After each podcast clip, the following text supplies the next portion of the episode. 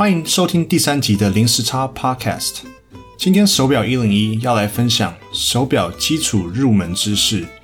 这次要解析市面上的手表种类，让对手表有兴趣、刚入门的朋友们可以更了解电子表、石英表还有机械表的主要差异，还有哪一种表最适合你。最后要分享我几个我最常逛的手表网站。这些网站不只是我主要手表资讯的来源，更是我刚开始接触表的时候主要获得知识的平台。希望这一集可以对刚刚接触手表的朋友们有帮助。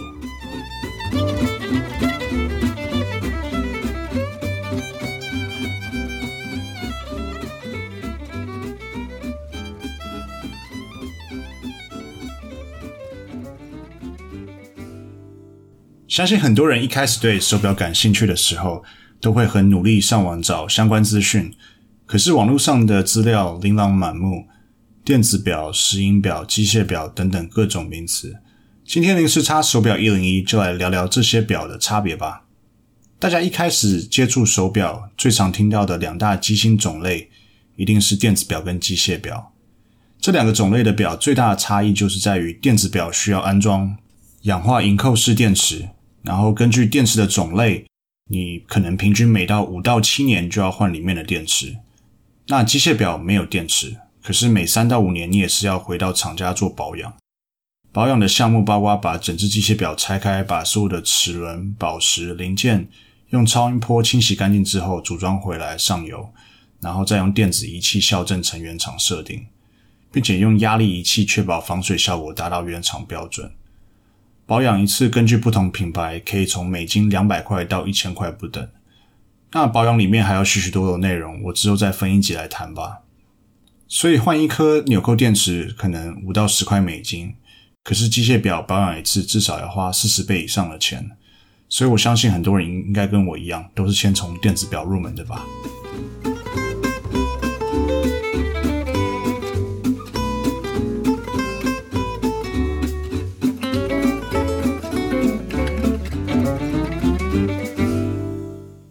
那大概知道这两大类机芯差别之后，我们就先来聊聊电子表吧。很多时候，很多人会把石英跟电子表混为一谈。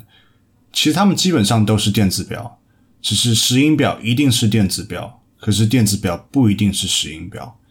石英跟电子表的最大共同点就是它们都是需要电池来作为主要动力来源。那接下来让我们来聊聊它们结构上的差异。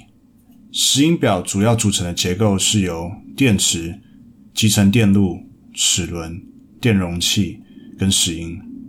机芯里面有一颗非常微小的石英片，这石英片受电传导的时候，晶体会产生周期性的形体变化，石英会三万两千七百六十八赫兹的频率振动着，等于说它每秒会振动三万两千七百六十八次。再把这规律的频率传导到齿轮上，石英表就可以准确规律的计算时间，这就是所谓的石英晶体的压电效应。石英表除了电池跟石英以外，还需要齿轮等机械元件来显示时间，所以石英表也可以说是半机械电子表。那也因为如此，石英表也因为这个原理，所以大部分电子石英表秒针都是一格一格的跳。另一方面，机械表的秒针通常都是圆滑的计算每一个秒，而电子表其实从五零年代上市到今天有许多不同的版本。第一代是摆轮游丝电子表，基本上机芯的功能跟机械表非常类似，只是它是用电池来驱动摆轮。那第二代是音叉电子表，它利用电流通过金属音叉来造成震荡计时，比第一代的。百轮游丝电子表简单稳定许多。那第三代开始就是日本精工发明的数字石英表，然后第四代是指针石英表。今天大部分市面上的数字或指针电子表都有石英在里面，它利用石英晶体的压电效应配合电子元件跟液晶来做显示。可是因为有电子元件，所以功能可以非常的多样化，像是时间、日期、年份计时。GPS 定位、计算机等许多功能，然后尤其现在市面上最热门的智慧型手表，可以看讯息、照片、打电话等等，这些都是机械表永远不可能会有的功能。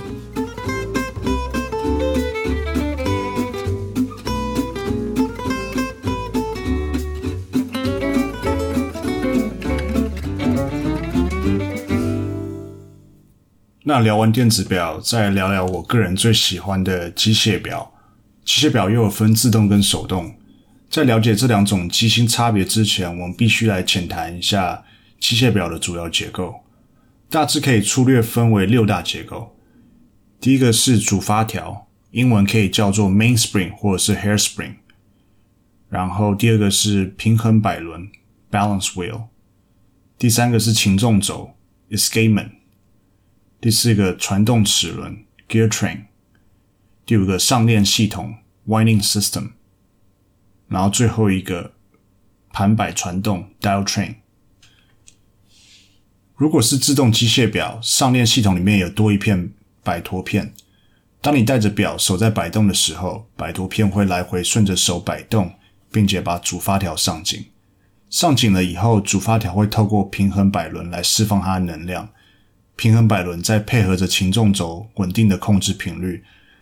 再最后透过传动齿轮来控制表盘，控制秒针。其实用言语叙述比较难解释清楚，我会在我的网页。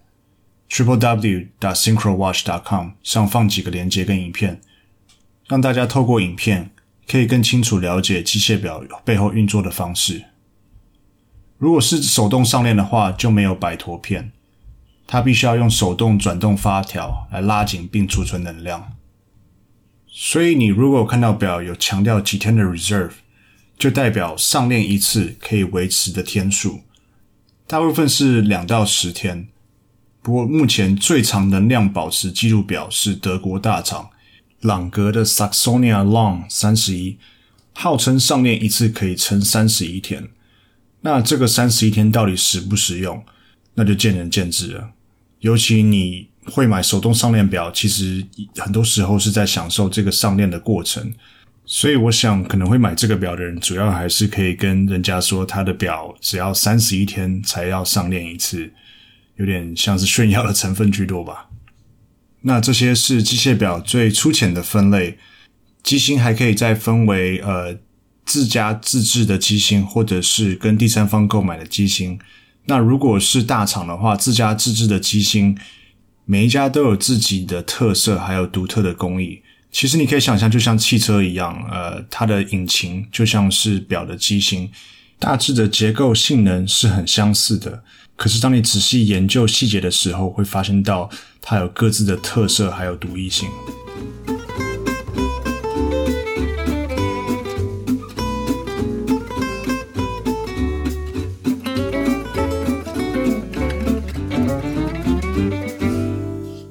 最后要分享几个我个人基本上每天都逛的网站。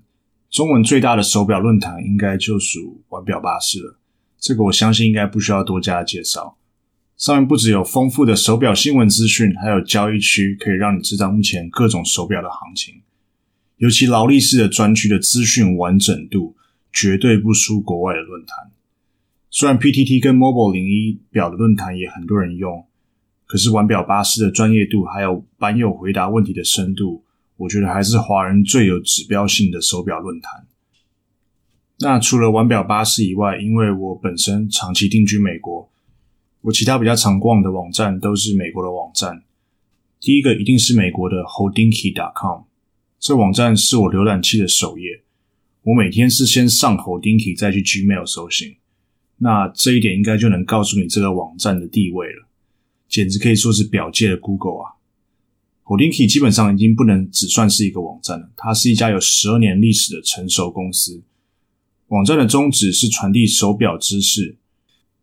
可是，因为他的创办人跟 CEO Ben Clymer 在表界的地位还有人脉，所以他们有专门出一个单元叫 Talking Watch，是专门采访各个领域的名人或者是明星，然后来看他们的表的收藏，更能了解每一只表对于这些人的意义，还有历史背景。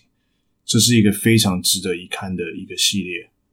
那今天 Hodinkee 不只是全世界最大的手表新闻平台，它的网络商店更是爱表人士每周三必逛的地方，因为它每周美国时间礼拜三早上会进一批新的古董表。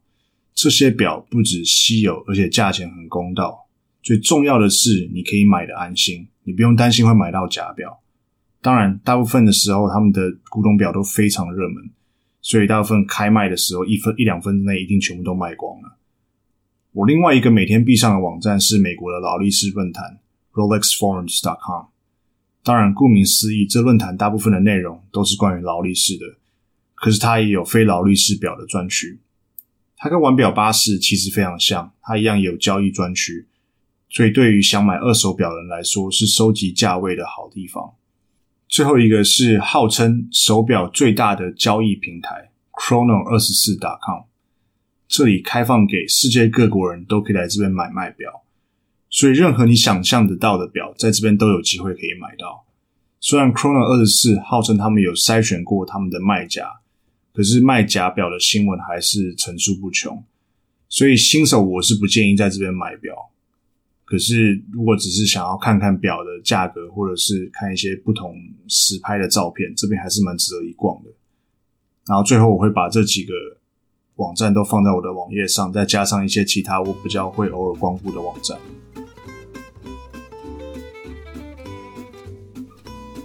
好，那今天第一次的手表一零一就先跟大家讲解了主要电子表跟机械表的差异。其实还有第三种机芯是用液压跟齿轮混合的，这是一个叫 HYT 的瑞士品牌自己创造出来的技术。之后再来跟大家聊聊它背后的主要结构跟原理。那下一集手表一零一，让我们来聊聊各大品牌吧。哪些是大家公认的三大品牌？哪些品牌你原来想象不到，他们都是同一个集团下面的牌子？最后，如果你对今天聊的任何内容有兴趣，欢迎上 www.syncrowatch s y n c r o w a t c h dot com 看一下详细的内容。好，那今天先这样，下次见，拜拜。